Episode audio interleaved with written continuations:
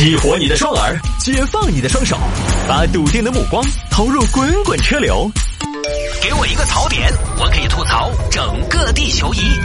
微言大义，换种方式纵横网络江湖。来来来，欢迎各位继续回到今天的微言大义。有听众还还摆一下男子花两千五百六买到演唱会票，上面印的非卖品。其实就很简单，这个我就不演了。这个就是一位大哥他买到了赠票，他是在大河票务网买到的赠票。这个呢，我们就简单一点哈，它就是黄牛票嘛。它其实就相当于是个黄牛票。看演唱会，各位如果但凡看过，或者说你有的时候买过黄牛票呢，你就知道好多拿出来卖的黄牛票就是这种赠票。倒是曾几何时呢，在演唱会比较繁荣的时候呢，这个市场比较繁荣的时候，它是正常现象。因为一场演唱会的举办，它确实会有很多是属于赠票的。之前一个比例吧，业内一个比例是百分之二十到百分之三十左右。那有些特殊的演出呢？可能不是走那种市场化路线的小众演出，它可能赠票的比例还要更高。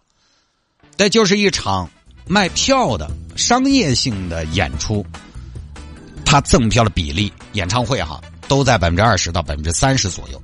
拿赠票的很多，你比如说赞助商要拿嘛，比如说这儿谢探赞助了谢探的演唱会，那谢探就要两百张赠票给客户或者是一些听众。再比如说宣传方。这边城市之音帮他宣传了，要一百张赠票送听众之类的也会有，所以一场演唱会的赠票确实有很多。各位，你去看演唱会，你就会发现，如果一场演唱会没有坐满，最空的，呃，除了最撇的区域，完全看不到的区域，就一定是赠票那个区域。或者你看哈，一场演唱会进行到后半截，总会有人会提前离场，提前离场的好多多半都是赠票，因为什么呢？因为买票来的。他是不会提前离场的。我记得有一年我去看纵贯线，在成都市体育中心看的。那个时候成都市体育中心还没挖出宝嘛，还没挖出宝。那个时候大家都在坟头蹦迪，你知道吧？有一年我在那儿看纵贯线，看到后半截，那场走了好多观众，我就在那说：“啊，这些都是赠票的过了关系。”当然我当时也是赠票，但是呢，我不好意思，我听得懂，我是音乐 DJ。你看演唱会那些提前走的，大多是赠票，因为你想嘛，花钱来买票来看的，各位不要说一场演唱会几百的门票，你花钱看个电影几十的票价，再难看你也舍不得走嘛，你宁愿在里面睡觉吹空调，你都不得提前离场嘛，更不要说演唱会那几百上千的票价了，买了票的都不得走，走的都是没买票的，那就赠票。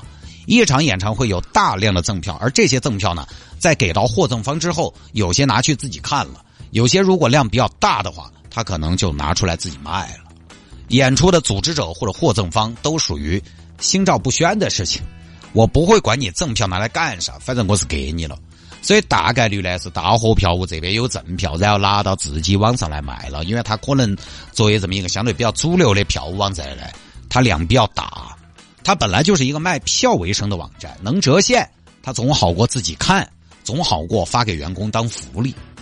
但是我还是觉得这个是对消费者来说，它不是能不能使用的问题。网上有些消费者、有些网友就说：“啊，这反正能用就行嘛。”我觉得不是这样说，不是能不能使用的问题，问题是你作为一个大型的购票网站，公然出售赠票，这会让平台显得特别的不规范。赠票这种东西大家都懂的。私人转让一下非常正常，但是消费者正价买票，你出票直接就出赠票，这个多少有点败兴人度。消费者正价买票，结果买到的是黄牛票，买黄牛票我不晓得在闲鱼去买。